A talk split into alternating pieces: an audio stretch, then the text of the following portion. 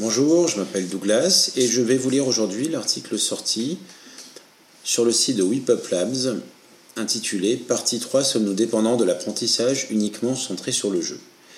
Cet article est le troisième article d'une série en trois épisodes issu d'un podcast enregistré le 30 novembre 2020 avec Cédric Plessier et Douglas Bertrand qui ont interviewé Odile Prouver, narrative designer dans les jeux vidéo, et Florence Fougère, créatrice fondatrice de Investing Games, qui sont des serious games en entreprise. Cette troisième partie s'intéresse donc à la question de la dépendance de l'apprentissage et à la surstimulation par le jeu. Première question, sommes-nous surstimulés avec tous ces nouveaux formats d'apprentissage par le jeu? Certes, ces approches ne sont pas toujours adaptées à chacun, il existe des réfractaires. L'impératif du jeu pourrait entraîner une dépendance à un style d'apprentissage très centré sur le jeu. Dès lors, sommes-nous obligés de ne passer que par le jeu? Pas nécessairement, nous dit Florence. L'apprentissage est propre à chaque joueur et il est important de tenir compte dans l'ingénierie de la formation. On peut basculer du jeu à un format plus classique si cela est nécessaire et a été identifié. On fait référence ici aux travaux de Kolb sur les styles d'apprentissage qui permettent de détecter le style dans lequel chacun est le plus à l'aise pour comprendre et apprendre.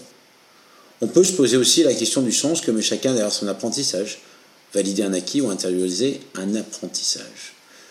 L'article donne le lien vers le site de Daniel Kolb, qui est un chercheur de la Case Western University qui travaille sur les styles d'apprentissage. https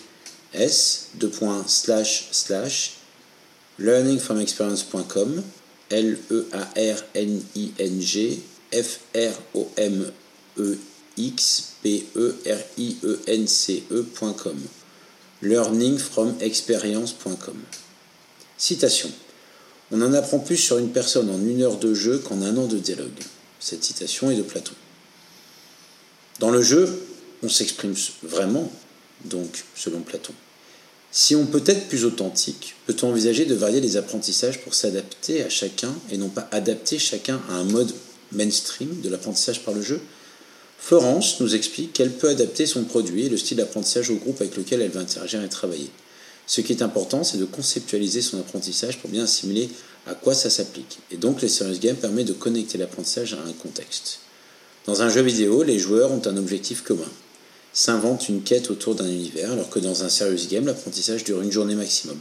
Et l'animateur gère, facilite donc le groupe dans un objectif donné et très clair. Fin de l'article.